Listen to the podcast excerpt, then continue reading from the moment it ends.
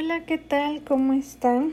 El día de hoy hablaré sobre el tema de derecho financiero, pero en específico sobre lo concerniente al presupuesto de egresos. Veremos este, sobre su definición, cuál es la estructura, cuál es su principal objetivo de un presupuesto, entre otros temas este, referentes al presupuesto de egresos. Pero antes de comenzar, tenemos que tener claro que el derecho financiero se encarga de regular aquella actividad económica del Estado, la cual pasa por tres momentos en específico. El primero pues es la obtención de egresos, el segundo es la elaboración de un presupuesto y el tercero pues es este todo lo relacionado con los egresos o el gasto público. Pero el tema que veremos el día de hoy pues será referente al presupuesto de egresos. Para comenzar entonces tenemos que el presupuesto es aquel que especifica el monto y el destino de los recursos económicos que el gobierno requiere durante un año para obtener los resultados prometidos y demandados por los diversos sectores de la sociedad. Para eso este, se elabora una ley de presupuesto de egreso de la Federación, la cual expresa la programación del gasto público federal que se basará en aquellos planes nacionales de desarrollo económico y social que ha formulado el Ejecutivo Federal. Es decir, el presidente elabora la propuesta, la cual pasa este, aprobación a la Cámara de Diputados y Senadores y eh, esta ley eh, de presupuesto de egreso de la Federación es el documento jurídico y financiero que establece aquellos gastos que realizará el gobierno federal entre el periodo del 1 de enero y el 31 de diciembre de cada año y su fundamento está en principios constitucionales que norman su formulación, el establecimiento y la aplicación. Estos principios constitucionales tenemos que son seis, este, los cuales pues a continuación menciono. El primero pues es el de la anualidad, eh, es decir, abarca un periodo de vigencia, el cual tiene, este, como ya lo mencioné, es de un año, es un plazo de un año, es decir, del 1 de enero al 31 de diciembre. El segundo principio es el de la unidad, es decir, reúne todos los gastos que el gobierno realizará y lo, este, lo eh, documenta o lo pone en un solo presupuesto.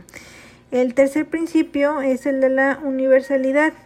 Es aquellos gastos que deben ser autorizados por eh, la Cámara de Diputados y Senadores. El tercer principio es el de la no afectación de recursos. Estos gastos tienen que ser destinados a lo que es el beneficio de la comunidad y no para gastos individuales o personales. El quinto este, principio es el de la especialidad o separación de gastos eh, o, partidas especiales. Eh, especificar aquí eh, cuáles gastos son para tal presupuesto, tal programa este, y ser bien claro. El sexto principio es el, el equilibrio presupuestal. Es decir, este, los ingresos y egresos tienen que ser la misma cantidad, tienen que ser cifras iguales.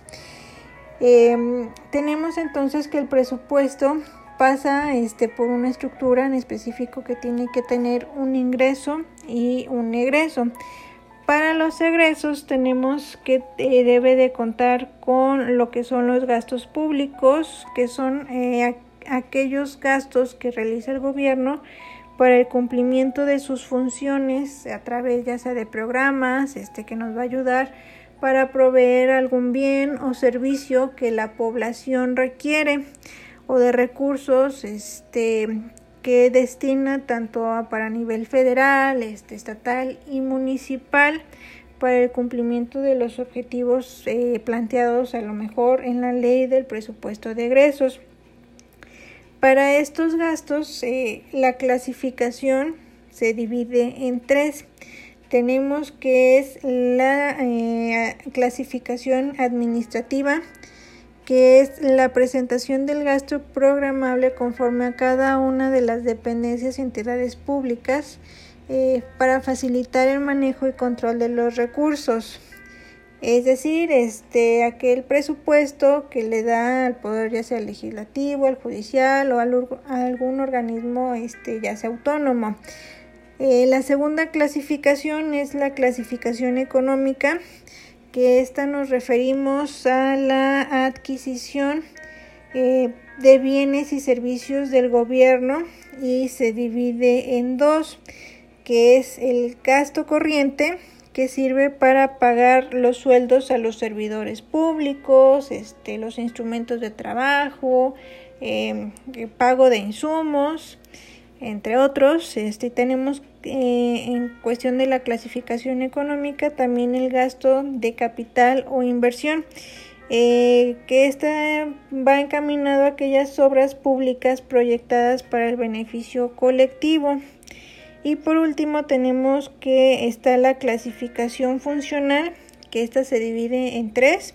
La primera es la gestión gubernamental, todo lo que se refiere eh, con seguridad, relaciones exteriores, con el tema de justicia. El segundo este, sería el desarrollo social, todo lo referente a educación, salud, a trabajo, protección social.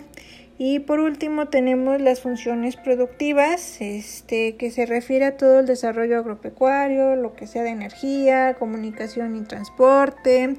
Eh, tenemos algo de a lo mejor ciencia, tecnología, innovación, este, todo lo referente a pago de turismo, entre otros gastos en específico que hace este, el gobierno federal. Entonces tenemos que el presupuesto nos va a ayudar a realizar eh, o vaya a ayudar a realizar al Estado, al gobierno del Estado, todos los programas ya este, autorizados y programados y la función de este presupuesto pues es alcanzar a llegar a los objetivos propuestos por el presidente de la nación durante un eh, durante el periodo de un año. Entonces, por el día de hoy ha sido todo. Espero que la información sirva para entender un poco más acerca de este lo que abarca el derecho financiero. Gracias, que tengan un excelente día.